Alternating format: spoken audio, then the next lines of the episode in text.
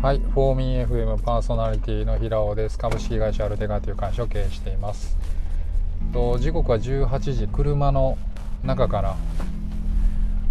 お届けしています。雨ですけどね、結構降ってるんで、もしかしたらこれね、録音した後にうるさかったら消すかもなっていうふうに思いますけど、まあね、雨音が入ってますけど、ご了承ください。えー、っとですね昨日、まあ、夜えー、っとまあベッドでですね普通に本を読んでいたらあのなんていうのか友人から電話電話じゃないや LINE があってでそのまま、まあ、Zoom の飲み会しようよということで、えー、Zoom 飲み会になりました。でそこで結構 NFT の話をしていたので、まあ、今日はね NFT について話したい、まあ、知ってることとそうだけど、まあ、これからどうなるんか僕も全然僕もというかまあみんな分かんないんでしょうけどあのどう考えているかっていうところをなんかちょっと考えていこうかなっていうふうに思います。えっと一昨日かな2日ぐらい前に実は僕はね初めて NFT を自分で買ってみました。はい。買ってみたんですよね。うん。あのまあ、勝った理由は何でしょうね。ただの正直ノリなんですけどえっと何か新しいことを始めようと思った時になんか本を読むっていうのも確かに大事ではあるんですけど実際に自分の身銭を切ってあの始めるっていう方がなんかやっぱり何て言うんだろうな学習のスピードは速くなると思ってるんですね。うん、なのでなんか未然をこ切ることで覚悟が決まるっていう風な感じですかね。未然を切ることで覚悟が決まる。で僕はねあの富永ボンドっていう方佐賀県のアーティストの方のえっと NFT アートを買ったんですね。でまあその方の作品まあ面白くてたまたまね僕そのあのフォローしている方のリツイートを見たらなんかあいい感じやなと思って面白いアートやなと思ってあの木工用ボンドでアートを描いてるんですね。でそのなんか作風が面白くてあのすごくこれはいいきっかけだなと思ってまあ、NFT を初めて買ってみました。NFT アートをね。うん。かなりねこの手順はねやっぱりまだまだ難しいというか煩雑であの日本円で買うのは無理なんで、まあ、日本円をコインチェックに入れてコインチェックでイーサリアムに変えてイーサリアムからメタマスクに入れてメタマスク、まあ、ウォレットですね。ウォレットオープンシート紐づいたメタマスクで買うっていうような多分これ初めて聞いてる人もわけわからんと思うんですけど、まあ、とにかくねこれだけプロセスがめんどくさいんですよ NFT 買うのって。なのであの自分が理解するために初めて買ってみました。うん。買ってみたんですよね。やっぱり水に切って始めてみるとあの自分の知識にやっぱ実体験に変わるのでただの知識じゃなくて。なので僕はこうやってあの体験するの大事だなと思って、まあ、買ってみたんですけどただねやっぱり買ってみたところで全く意味が分かんないんですよね。マジで分かんなくて NFT が何なのか。うん、なので、えっと、昨日からまた NFT の本をね読み始めました。読み始めたっていうところですね。うん。そうなんよねまあ分かんないけどねとりあえずまあ買ってみたって感じで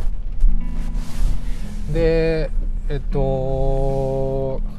昨日ちょうどそのイラストレーターの、ね、友人から、まあ、LINE があってそのままねあの、ズーム飲み会、まあ、久々ですよね。ズーム飲み会ってあんまり、ここ最近、なんか死語になりつつあるかもしれないですけど、あの、ズーム飲み会を始めたんですよ。で、ちょうど、まあ、彼らイラ、彼はイラストレーターなので、なんか NFT についてどういうふうに思っているかっていうことを感じた、あの、聞いたんですけど、ものすごくなんかまっとうなことを言っていてで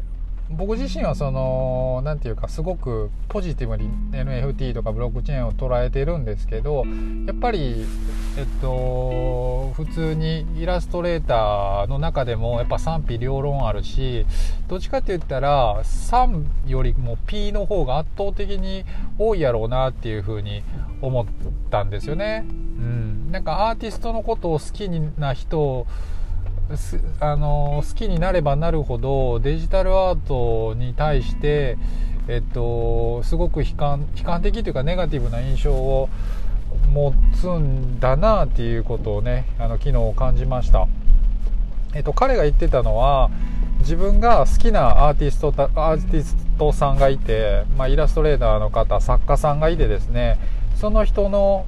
作品をあの家に飾っていると部屋に飾っていると。で自分のねあんまりお金がない時だったけどやっぱもう出会いだと思ってそれでもあの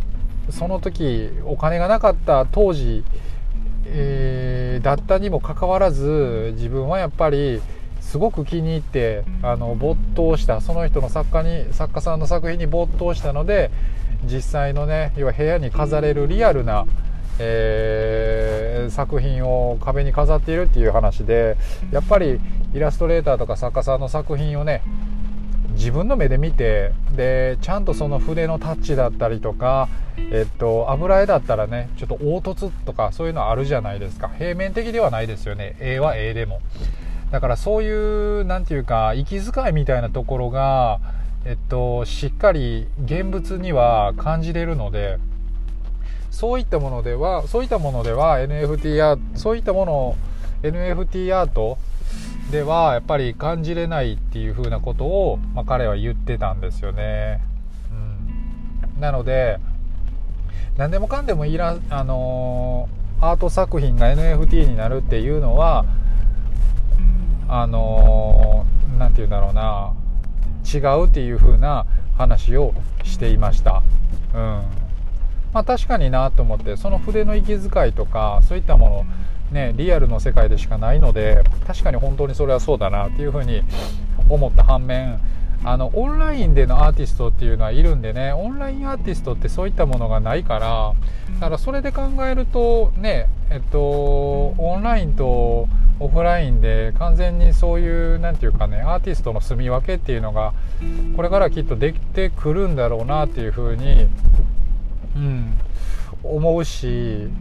で何て言うんだろうな。例えばこれから先メタバース内でそのなんかねリアルなものリアルな世界バーチャルな世界とリアルな世界との完全に分断されたとしたらそのオンラインの世界の中でしか価値がないものっていうものがねもっともっと増えるんかなっていうふうになんかね思ったりもするんですよね。うん。っていうことでねなんかすごくイラストレーターというか実際のこのリアルな作品をですね愛する人間からすれば、まあ、すごくまっとうな意見だなんじゃないかなっていうふうに思いました。うんまあね NFT ってそのきちっとそのデジタルの、えー、作品に ID を振ることができるので